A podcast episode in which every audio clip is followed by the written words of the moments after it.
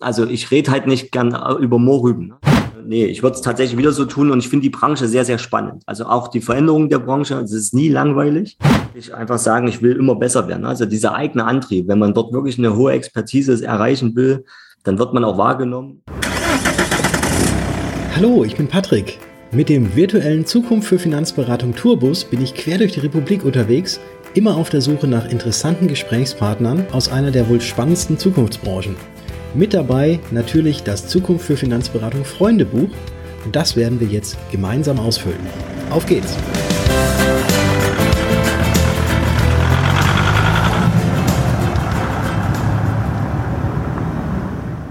Willkommen zurück zum zweiten Teil des Freundebucheintrags mit Marcel Arndt. Wenn du den ersten Part noch nicht gehört hast, dann springe jetzt doch direkt in deiner Podcast-App eine Episode zurück und hör dir diese an, weil jetzt geht es nahtlos weiter mit Marcel, er ist Vorstand der VB Select und was er da so tut, das erzählt er jetzt. Ja, und diesen gemeinsamen Weg geht ihr ja bis heute. Die VB ja. Select ist ja eine Aktiengesellschaft. Wie kann man sich deinen Arbeitsalltag vorstellen, beziehungsweise was macht man als Vorstand von VB Select? Ja, also ähm, es ist immer noch so, wir sind, also die, um vielleicht kurz einzusagen, damit, ich glaube, viele kennen uns noch gar nicht, weil wir sind medial gar nicht äh, groß in, in Erscheinung und ähm, wir machen alles Stück für Stück im Hintergrund. Äh, und ich glaube auch einen ganz guten Job. Und ähm, also die VB Select ist ein Beraternetzwerk. Bei uns sind alle, die bei uns angebunden sind, freie Makler. Mhm. Alle 93er HGB. Wir äh, haben guten, also eine Mischung aus reinen Bankern, die vorher Private Banker oder aus dem Bates-Bereich äh, gekommen sind von der Bank, äh, die ihr Investmentdepot und ihre ganzen Kunden halt betreuen wollen in den Bereichen. Da haben wir eine sehr hohe Expertise, weil das wir ja auch mal aus einer Bank entstanden sind. Wir kommen damals von der Corte Consors und dann der PNP-Gruppe, mhm. PNP Paribas in Paris und ähm, daher ist da eine hohe Expertise dabei. So und der Rest ist kommt aus Allfinanzvertrieben, so wie ich oder eben aus äh, Ausschließlichkeiten oder waren vorher schon Makler, haben gesagt, ich will nicht alleine sein, sondern in einem Verbund. So, man muss einfach wissen, alle sind alleine, aber äh, für sich als Makler, aber doch zusammen, weil ich arbeitsteilig arbeiten kann. Ich kann äh, auf Spezialisten zurückgreifen und, und, und. Und das ist auch das, was meine Tätigkeit ist. Also ich habe über die Jahre hinweg, deswegen war ich ja erst Mitglied in der Geschäftsleitung und bin dann zum Vorstand geworden äh, habe das Thema Spezialistentum mit aufgebaut.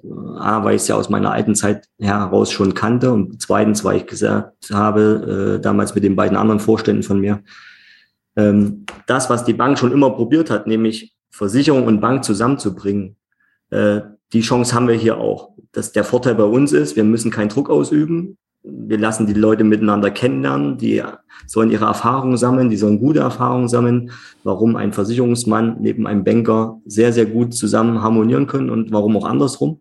Mhm. Und äh, wenn man dem Ganzen Zeit gibt und über das, was dort gut funktioniert, immer wieder auch die anderen Kollegen, äh, äh, dem das aufzeigt, äh, dann entsteht dort auch was. So, und dann kam natürlich eins nach anderen dazu. Äh, das Ziel, was ich schon immer hatte, war, also äh, dass der Kunde, wenn der ein bis zwei Finanzdienstleistungen pro Jahr tätigt, das ist so ein Durchschnitt, den man ja irgendwo auch nachlesen kann, hm. dann würde ich sehr gern den nicht immer wieder in den Markt schicken und mir überlegen, was er da draußen macht, sondern ich würde ihn gerne im eigenen Hause lassen. Also eigenes Haus heißt, ich habe eine Infrastruktur, wo ich es quasi abbilden kann und auch mit partizipieren kann. Wo ich auch weiß, wie beraten wird und wie der Kollege das halt wahrnimmt. Ohne dass ich sage, geh hier mal wieder zur Bank und äh, ja, da ist vielleicht gerade Bausparwoche oder Investmentfondswoche. Also wir kennen das ja alle, ne? deswegen mit Für und Wider. Wie gesagt, ich will da keinen schlecht machen, ganz im Gegenteil. Die haben alle ihre Geschäftsmodelle und müssen sich dem ja auch fügen. Aber wenn man das beeinflussen kann, dann äh, hätte ich das gern und so ist das Netzwerk an sich entstanden. Das war meine ur ursprüngliche äh, Arbeit mhm. und äh, dadurch, dass wir natürlich viele, viele Kollegen dadurch gewinnen konnten von der Idee, aber auch von den Gesprächen heraus, bin ich jetzt äh, ja Vorstand, Partner und betreue alle Kollegen, die im Netzwerk sind, aber auch die, die neu dazukommen werden, führe die Gespräche und gucke einfach, ob die DNA äh, des Beraters in denjenigen auch steckt und dann äh, ja zeige ich ihm die Möglichkeiten auf, die man neben dem, dass man es ja auch alleine kann, gibt ja genügend Dinge, die man da auch tun kann. Ähm, der halt Lust hat, das nicht alleine, sondern eine Gemeinschaft zu machen und sich auf seinen Arbeitsalltag zu konzentrieren, weil wir die Dinge drumherum halt dann abnehmen. Das sind alle Sachen, die ja, die meinen täglichen Aufgabenbereich mitbegleiten. Eins gibt es vielleicht noch dazu zu sagen, bei uns ist jeder Berater, auch wir Vorstände beraten ganz normal noch Kunden. Mhm. ähm, so dass ich ungefähr 70, 80 Prozent zwar mittlerweile in, in, in, im Vorstandsthema drin bin, aber wir uns das nicht nehmen lassen, einfach die restliche Zeit auch am Kunden zu sein. Und so habe ich eine Infrastruktur für mich selber gebaut, dass ich ja neue Empfehlungen entgegennehme, mit denen rede, denen dass die Idee des Netzwerkes erläutere, die finden das gut und dann gibt's meine Kollegen um mich herum, die in die Kundenbetreuung gehen, die Abberatung machen und wir partizipieren zusammen. Partnernetzwerk hast du das Ganze ja äh, so genannt, obwohl ja auch jeder der einzelnen Berater selbstständiger ähm, Handelsvertreter ist, Versicherungsmakler. Ja. Aber eben dann immer auf weitere Spezialisten zurückgreifen kann, dass der Mandant bestmöglich betreut wird und halt immer von jemandem, der sich auch in dem Bereich extrem gut auskennt. Genau, also das war auch Grundtenor, das war mir auch wichtig oder ist uns heute noch wichtig, dass wir, also wir haben mittlerweile zehn Spezialistenbereiche, mhm. ähm, natürlich auch geprägt aus dem Investmentbereich. Ne? Wir haben das Thema Stiftung, wir haben das Thema Unternehmens- und äh, Vermögensnachfolge, weil das immer wieder Themen sind, die ja viele interessiert und auch gespielt werden muss. Aber genauso haben wir auch das Thema Gewerbe, BAV, KV und alles, was so dazugehört, was man halt so kennt. Und man muss die eigene Expertise nicht haben. Ich kann halt sagen, okay, ich biete es an, gebe es an meinen Kollegen ab und der betreut das Ganze, berät auch und ich partizipiere entweder über einen Tipp oder über einen gemeinsamen äh, Splitting halt heraus. Und diese ganzen Überlegungen, die ja viele haben und auch hatten und Ängste, na, die gesagt haben, Mensch, was ist denn eigentlich, wenn ich dem meinen Bestand gebe, was, wenn der mir äh, vielleicht ja den Kunden dann wegnimmt oder was ist, wenn er da mal eine schlechte Beratung macht. Ne? Mhm. Ich meine, klar, wo gehobelt wird, fällt spähen, aber da die DNA der Berater, des Beraters bei uns sehr ausgeprägt ist, wir sind auch für Führungskräfte nicht wirklich interessant, ähm, haben die alle Lust, das Thema halt auch nach vorn zu treiben. Ne? Und ähm, die Spezialisten sind alle locker 20 Jahre am Markt und bisher war, auch, war es auch so bei uns, dass wir erst Kollegen äh, zu uns ins Netzwerk aufgenommen haben, die halt schon fünf bis zehn Jahre Berufserfahrung haben, eigenen Kundenstamm, weil dort entsteht dann auch der Mehrwert ne, des arbeitsteiligeren Werdens und auch die Anfragen der Kunden werden natürlich äh, ja über Generationenberatung und, und, und immer interessanter. Und dass, äh, dass ich da nicht selber wieder am Markt irgendjemanden suchen muss und meine eigene Erfahrung machen muss, wollten wir es gerne im eigenen Haus haben. Wir haben Treuhänderverträge, wo sowas klar miteinander geregelt wird. Äh, mittlerweile, äh, die Splittings sind klar, die Infrastruktur dafür ist auch aufgebaut über die Jahre. Also das ist für uns mittlerweile ein Selbstverständnis. Und die, die jetzt natürlich immer neu dazukommen, äh, äh untermauern ja das Fundament immer mehr, weil die genau deswegen auch bei uns da sind. Ne? Ja.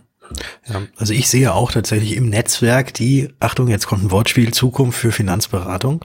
Mhm. Ich krieg's auch in meiner eigenen Blase und in meinem eigenen Netzwerk kriege ich das auch so mit, dass man sich da gegenseitig empfiehlt und äh, dass, dass da eigentlich von vornherein klar ist, dass jetzt, wenn man einen Experten in einem Bereich benötigt, äh, den man selbst nicht bedienen kann, dass jetzt dann dieser Experte dann auch tatsächlich nur das macht und jetzt nicht irgendwie dann versucht, irgendwie am Stuhl des Kunden zu sägen und den jetzt dann irgendwie komplett rüber zu holen, weil es ja eben alles Experten sind, die sich in einem oder mehreren Bereichen extrem gut auskennen, aber halt einfach nicht alles äh, in Gänze, weil das kannst du ja eigentlich nicht, weil so umfangreich ist ja unser Job. Und dann stelle ich dir gleich mal die nächste Frage, die hier noch mit drin steht. Was macht dir denn am meisten Spaß in deinem Job? Also immer wieder neue Persönlichkeiten kennenzulernen. Das ist wirklich spannend, was so Leute, jeder, der neu dazukommt, ähm, bringt immer wieder neue Ideen mit. Ne? Und ich bin immer sehr faszinierend darauf, wenn ich äh, das mitbekomme, wo, wenn jemand sagt, Mensch, so und so sieht's heute aus, da, dort will ich mal hin, das Ganze auch ein Stück weit mit begleiten zu können. Ne? Man tauscht sich am Anfang aus. Ich weiß ja, was wir möglich machen können. Und äh, wenn er die Dinge dann auch nutzt und äh, für sich entscheidet und wenn er dann auch einfach sagt, ich bin dann happy und das war eine gute Entscheidung, dann bin ich genauso mit glücklich. Und äh, weil dann geht das Ganze auch auf und ja, ansonsten wird es nicht äh, klappen. Ne? Und äh, Menschen mit einer guten Berater-DNA zu finden, das ist das, was mich am meisten glücklich macht. Und die dann auch im Netzwerk zu halten und äh, niemanden dabei noch zu verlieren. Die letzte Frage auf dieser Seite. Mhm. Gibt es denn auch Aufgaben in deinem Job, auf die du gerne verzichten würdest? Ähm, das ist eine gute Frage. Ich so richtig, ich habe mich sogar damit mal kurz auseinandergesetzt, weil ich wusste ja, dass die kommen wird. ähm, ich muss jetzt hier schnell noch mal ins Buch irgendwelche anderen Fragen reinschreiben. Nee, nee, nee, nee, das ist ganz gut, weil die ist wichtig. Aber ich, ich muss ehrlich dir gestehen, ich, ich mache alles, was ich momentan auf meinem Tisch habe, wirklich gern. Also ich habe auch meine Berufung gefunden. Mhm. Ich bin wirklich happy, dass ich das hier so tun darf und äh, das macht mir auch Spaß und ähm, ja, so ein Fundament jeden einzelnen Selbstständigen äh, mit, äh, mit dazuzufügen. Natürlich gibt's auch immer mal wieder Dinge, wo du sagst, uh, äh, da habe ich jetzt nicht unbedingt Lust drauf, aber meistens sind die dann bei mir auch schon wegdelegiert. Ah. Ich habe wirklich eine gute Mannschaft auch im Hintergrund, was Assistenzen und so weiter betrifft. Da muss ich auch sagen, kann ich mich sehr, sehr drauf verlassen. Und das ist auch wichtig, ne? dass man, das kriegt man alleine auch gar nicht mehr gewuppt. Und ähm, da muss ich auch mal einen Dank aussprechen an all die, die äh, die gleiche Begeisterung äh, haben und das Thema mit anpacken und mir auch damit wirklich viel Arbeit vom Hals halten, die mir vielleicht nicht Spaß macht. Aber die habe ich nicht mehr auf dem Tisch. Alles klar. Dann blätter ich jetzt mal um auf die nächste Seite. Stell dir doch mal vor, du wärst noch einmal so am Anfang deines Berufsweges oder gerade in so einer Neuorientierungsphase. Warum oder äh, erst, erste Frage, würdest du dich wieder für den Finanzsektor entscheiden und warum? Also ja, ich würde mich wieder dafür entscheiden, weil das war bisher wirklich ein sehr, sehr spannender Weg. Und wenn ich den wieder so gehen würde, würde ich wahrscheinlich äh, den genauso nochmal laufen wollen. Mhm. Und ähm, weil das Schöne ist ja, ich mein Traumberuf war es ja mal Banker zu werden. Heute äh, arbeite ich mit vielen Bankern zusammen. Mhm. Von daher äh, hat das ja geklappt. Und äh, nee, ich würde es tatsächlich wieder so tun. Und ich finde die Branche sehr, sehr spannend. Also auch die Veränderung der Branche, es ist nie langweilig. Äh, das ist ja äh, unbegrenzte Möglichkeiten stehen uns ja hier bevor. Und, und wir haben ein was Tolles. Wir können wenn man also den Bildungsgrad im Finanzsektor mal äh, über die Deutschen drüber legt, ne? Mhm äh, dann wären wir ja genauso gebraucht wie Ärzte. Und ähm, das macht es, glaube ich, auch so spannend. Und ich finde, der Ruf, den, der uns nacheilt, klar, den hat man sich vielleicht in den damaligen Jahren ein bisschen selbst erschaffen, aber der neue Ruf, der gefällt mir auch. Äh, und die, sonst hätten wir auch alle nicht so viele Kunden. Ne? Ja. Äh, der, so schlecht sind wir ja scheinbar alle auch nicht in der Branche. Und man braucht uns einfach. Und die, die wirklich eine faire, ehrliche Arbeit machen, äh, die werden auch langfristig äh, Spaß haben und äh, ja, allein schon die Unterschiedlichkeit der Menschen bringt natürlich viel Spannung rein. Ne? Und du hast so viele unterschiedliche Themen und deswegen wird es auch nicht langweilig. Und ja, warum sollte man das nicht weiterempfehlen? Also ich kann jeden nur, der jung ist, dazu auffordern zu sagen, guckt euch, beschäftigt euch mit uns, mit der Branche und äh, fangt einfach an und haltet durch. Ein wunderbarer Werbeblock für unsere Branche. Ganz, ganz herzlichen Dank dafür. Da schließt auch die nächste Frage, als ob du sie geahnt hättest oder vielleicht hier schon heimlich gelesen hättest, auch nahtlos mit an. Wo du gerade die jungen Menschen angesprochen hast. Ähm, ja. Was sind denn so deine Tipps oder auch Hacks, wie man ja jetzt mittlerweile immer sagt, an junge Finanzberater von heute, wenn sie starten? Hast du da irgendwas, was du denen mit auf den Weg geben würdest? Ja, auf jeden Fall. Also wenn man startet, dass man klar ist, was man will. Also man sollte sich schon mal für eine Richtung festlegen, weil alles, das hattest du so schön ja auch gesagt und äh, das wissen wir ja wahrscheinlich auch alle, ähm, ist gar nicht mehr so machbar, sondern man sollte sich schon mal auf was festlegen. Äh, ob, also ob man jetzt eher in dem Investment oder im Versicherungsbereich oder Finanzierung oder sonstiges machen will. Und dort am besten Mentoren suchen oder sich mit Leuten vernetzen, die richtig gut sind, aus von denen lernen ja, und dann am besten wirklich einfach sagen, ich will immer besser werden. Also dieser eigene Antrieb, wenn man dort wirklich eine hohe Expertise erreichen will, dann wird man auch wahrgenommen und dann hat man auch wirklich guten Kundenzulauf. Und ich glaube, wenn die Leute bereit sind, ähm, diese extra Meilen zu machen, was jetzt sind wir wieder doch bei der Theorie, ein bisschen Theorie gehört nun mal dazu, ne? Mhm. dieser Austausch und das immer besser werden, das ist das A und O. Und ähm, durch diese vielen Erfahrungen, die man dadurch sammelt, wird man auch in der Praxis dann immer sicherer und erfolgreicher. Und das würde ich jemand mit auf den Weg geben. Also wirklich zu gucken, wo ist mein, was will ich überhaupt von den vielen Themeninhalten, dass man sich wirklich mal äh, auf den Marktzugang dann konzentriert. Mhm. Weil dadurch kriege ich ja auch die Kunden. Den Rest, wie gesagt, kann ich entweder mit Kollegen äh, abarbeiten oder ich erlerne es mir nach und nach doch noch selber. Und dann kann man dort wunderbar äh, Geschäftsfelder für sich entdecken. Also das würde ich mit den jungen Leuten auf den Weg geben. Ja, also das Thema Spezialisierung, wenn ja. ich das so richtig rausgehört ja, habe. Ja, ja. Ja, bei jeder, selbst der, der Generalist ist, ähm, ist ja auch spezialisiert. Ne? Mhm. Letzt, letztendlich hat er dann was, wo er die Leute weiterleiten kann, aber er kann halt sehr gut mit Menschen. Ne? Das muss, muss der Spezialist ja nicht immer können. Der ist vielleicht sehr gut in den Themen, aber deswegen haben alle ihre Daseinsberechtigung. Man muss halt wissen, was man halt will und muss für das, was drumrum ist, dann halt ja die Dinge bauen oder eine Infrastruktur halt für sich haben.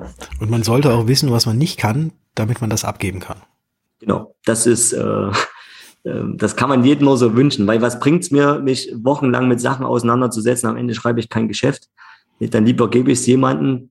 Ich habe freie Zeit für die Dinge, die ich gut kann. Hm. Und äh, der andere wickelt's ab und ich partizipiere noch mit dran. Ähm, sollte man als Unternehmer auch äh, genauso tun. Eine abschließende Frage auf dieser Seite. Ja. Lautet noch, welchen Fehler würdest du nicht nochmal machen? Boah. Ja. Oh, das ist eine gute Frage. Für die bin ich tatsächlich mal, ich bin nicht vorbereitet drauf. ähm, nee, doch. Also ich, man hört sie ja immer mal raus, aber die, wenn man sie dann doch gestellt bekommt, muss man doch trotzdem drüber nachdenken. Also Fehler, ich meine, Fehler gehören dazu. Das klingt jetzt immer so abgedroschen, aber es ist so. Dadurch wird man ja besser. Mhm. Ich würde wahrscheinlich tatsächlich, ähm, ich glaube, der Christian Schwalb hatte das auch so gesagt, ähm, mich schon vorher selbstbewusster darstellen und nicht immer klein machen. Ähm, man kann, wenn man was gut macht, kann man ruhig auch äh, das selbstbewusst nach außen strahlen. Hast du dich denn früher immer so kleiner gemacht, als du bist? Also war, bist du, bist du so als Bittsteller aufgetreten? Hm, ne Bittsteller nicht, aber ich bin jemand, der gerne, also ich rede halt nicht gern über Moorrüben. Ne? Ich, ich liefere immer erst und lass mich darauf dann bewerten oder äh, dann ähm, die Dinge umsetzen. Mhm. Aber an sich weiß ich ja schon im Vorfeld, dass ich das ja kann, aber ich habe es immer erst bewiesen und dann im Nachgang erst äh, äh, darüber dann äh, die, gesprochen oder die Dinge dann äh, umgesetzt bekommen. Das würde ich heute vielleicht ein Stück weit selbstbewusster machen, weil manchmal gewinnt man da ein bisschen Zeit. Ja, dann, ich blättere um. Lass uns doch nochmal so ganz kurz über deinen Alltag sprechen und danach möchte ich noch mal ein bisschen mit dir träumen. Aber erstmal zu deinem Alltag. Mhm. Du bist ja auch sehr digital affin und welche Rolle spielt denn dein Handy äh, in deinem heutigen Alltag? Äh, wie oft schaust du drauf? Also es ist ein, ja, ich glaube, die meisten würden sagen, ich bin süchtig. Äh, also ich kann nicht mehr ohne. Mhm. Ähm, weil tatsächlich aber mein Alltag sich auch in vielerlei Hinsicht dort abspielt. Ne? Man ist erreichbar, man äh, guckt schnell, man, wenn man im Meeting sitzt äh, und man doch mal was abrufen muss, nimmt man es, man hat es eigentlich ja ständig irgendwie an sich. Und ganz besonders ist mir das mal eingefallen äh, oder aufgefallen. Ich war vor drei Jahren, bin ich äh, durch Marokko mal neun Tage gewandert, mhm. das hohe Atlasgebirge, und ich hatte mein Handy auf ähm, Flugmodus. Ja. Und äh, ich habe drei Tage lang gefühlt aller zehn, fünf Minuten das Ding aus der Hosentasche gezogen, habe drauf geguckt, ob was kommt, obwohl nichts kommen hätte können. Ne? So, also da sieht man mal schon, wie, wie süchtig man doch ist. Und ich mache jetzt schon eins, also ich liebe das ja auch, es ist mein Alltag, ich arbeite damit, es stört mich auch nicht. Ich finde das nicht störend, äh, mit dem Handy zu arbeiten. Aber ich merke, wenn ich jetzt mit Freunden unterwegs bin, wir irgendwo essen sind, dann lasse ich das Ding in der Regel mittlerweile im Auto oder zu Hause oder wo auch immer, so dass ich gar nicht erst in Berührung komme und wieder drauf gucke. Also du trennst dich dann aktiv von deinem Handy, auch räumlich, damit äh, du eben auch die andere Zeit äh, mehr ja. genießen kannst. Also wenn es in der Nähe ist, gucke ich drauf. Okay. Könnte ja eine wichtige Information oder eine Neugier, neu, neugierige Nachricht kommen. Ja. Ähm, ja. ja. Aber davon leben wir auch, ne? Wir sind ja informationssuchende Leute und also mich zumindest interessiert sowas, deswegen bin ich sehr äh, aktiv mit dem Telefon. Und welches Techniktool setzt du sonst noch so ein, außer, außer abgesehen von dem, von dem Handy, äh, so im Arbeitsalltag oder was? Also, oder andersrum, e-, eventuell welches Techniktool, aber da wird, kommt jetzt wahrscheinlich gleich neben dem Handy, kommt wahrscheinlich das iPad oder sonst irgendwas oder Laptop damit dazu. Äh, aber gibt es irgendwie so eine Software oder irgendein Programm, eine App, auf die du jetzt auch gar nicht mehr verzichten wollen würdest? Ja, habe ich tatsächlich nicht. Das, was ich, ich schreibe tatsächlich auch noch gern mit dem Stift. Ja. Ähm, was ich tatsächlich, das ist kein Tool, aber Nein sagen können und auch dann durchziehen, ist, äh, glaube ich, äh, ein sehr, sehr wertvoller, ein wertvolles Tool, was einem selbst in der Hand ist. Okay. Sehr gut. Von Techniktool jetzt zum Nein sagen. Das ist, finde ich, finde ich sehr, sehr spannend. Ja, aber, aber es ist, äh, du hast definitiv recht. Ja, weil sonst, ich nutze nichts, was jetzt andere nicht nutzen auch. Ne? Also ich bin jetzt nicht der affinste, ich bin noch nicht so der, der übelste Technik-Nerd, der dann sagt, ich automatisiere alles Mögliche. Hm.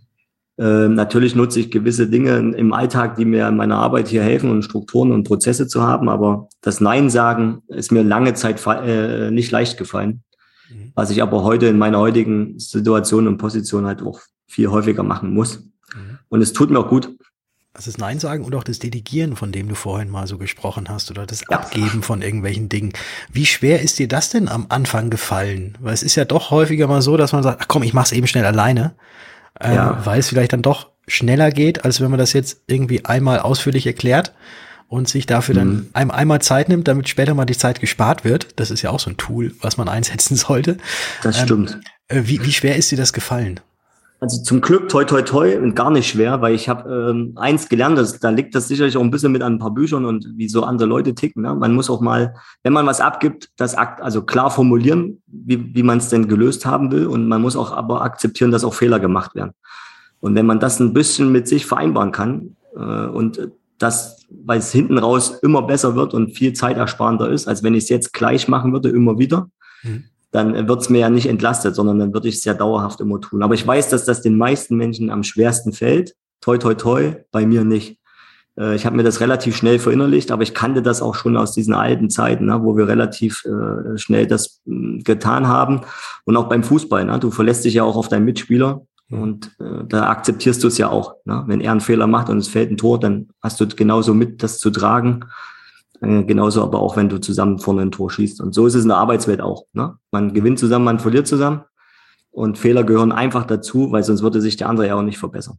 Aber das ist nicht ohne, das weiß ich. Und das geht vielen Kollegen so, die äh, auch zu uns stoßen oder auch da sind.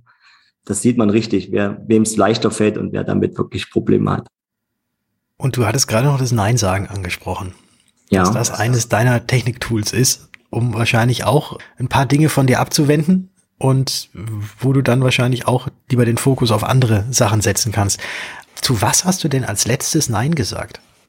Oder ist es, oder geht es jetzt gerade zu intern, dass, als dass du es jetzt nicht in einem Podcast sagen möchtest?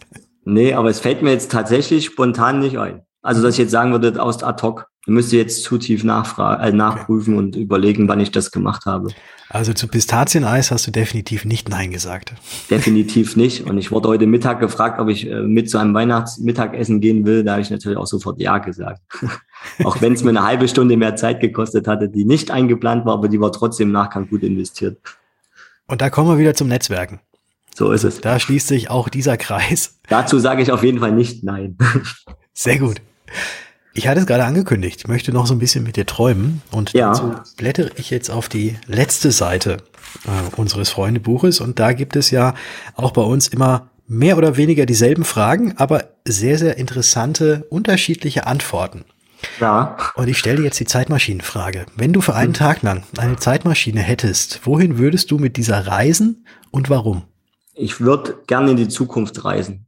Einfach um nur mal zu, ich will nur mal gucken, wann wir endlich wieder äh, das so ausleben können, wie wir alles ausleben wollen, mhm. wann der Spuk ein Ende hat sozusagen. Und ähm, bin natürlich auch neugierig. Ich finde ich finde sowieso die Entwicklung, die gerade ist, sehr, sehr spannend und ich würde gerne mal wissen wollen, ab wann Roboter immer mehr in unseren Alltag übernehmen und ähm, oder in unserem Alltag mit uns begleiten. Ob mhm. das wirklich so ist oder ob ich da einfach entspannt sein kann. Und äh, ja, das wäre mal so einfach nur aus Neugierde, um zu wissen, äh, machen wir das alles gut. Ich meine, man kann zwar seine Zukunft noch gestalten, ne? aber äh, neugierig bin ich trotzdem, deswegen würde ich tatsächlich die Zeitmaschine für die Zukunft nehmen. Okay.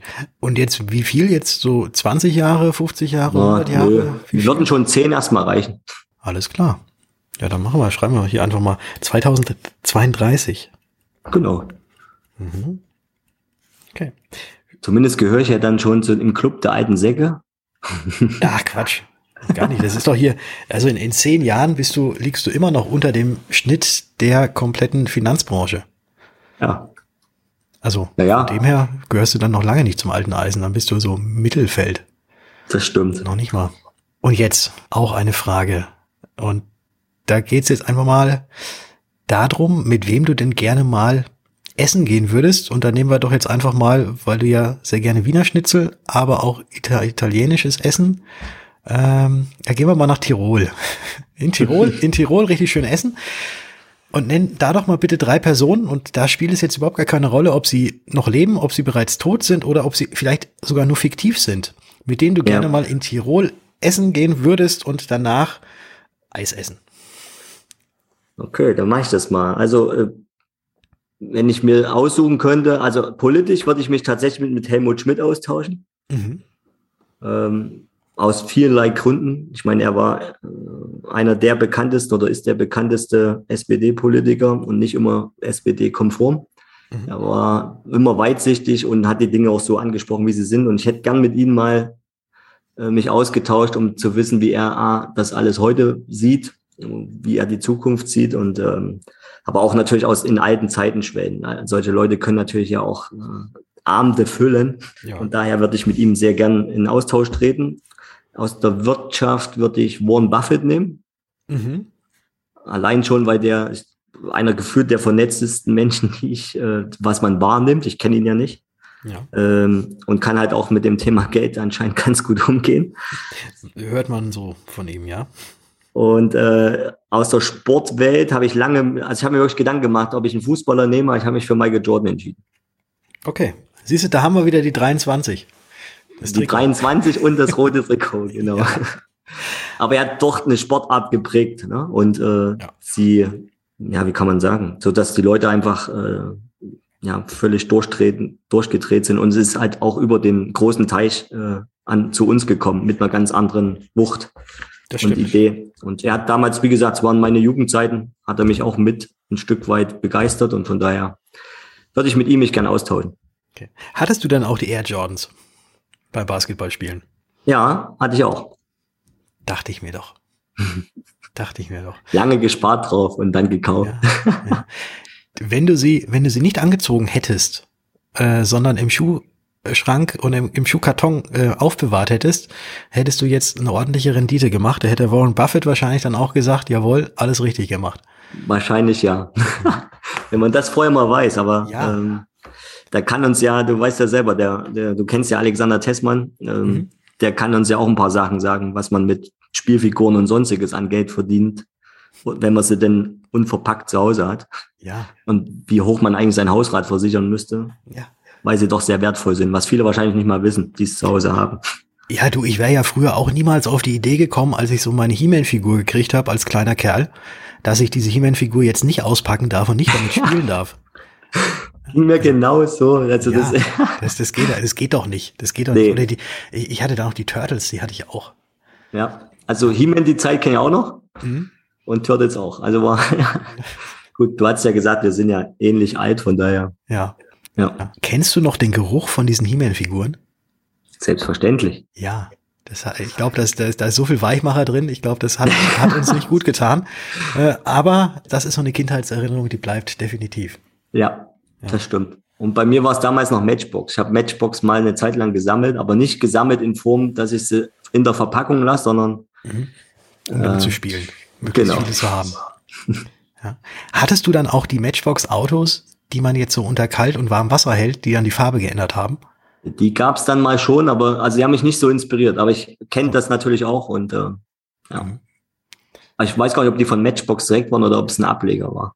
Ja, das, das sagt man, man sagt ja auch Tempotaschentuch, obwohl es von Ceva ist. Ja, das also, stimmt. Äh, so, die, die meint, das meinte ich. Das sieht man mal, wie stark Marken, Markenbildung sein kann. Ja, ja das stimmt. Und vielleicht äh, haben wir ja auch irgendwann mal die, die, die Möglichkeit, dass, wenn man über den Verein Zukunft für Finanzberatung spricht, dass damit tatsächlich auch dieses Bild was wir ja alle in unserer Finanzbranche zeichnen möchten, direkt mit einhergeht.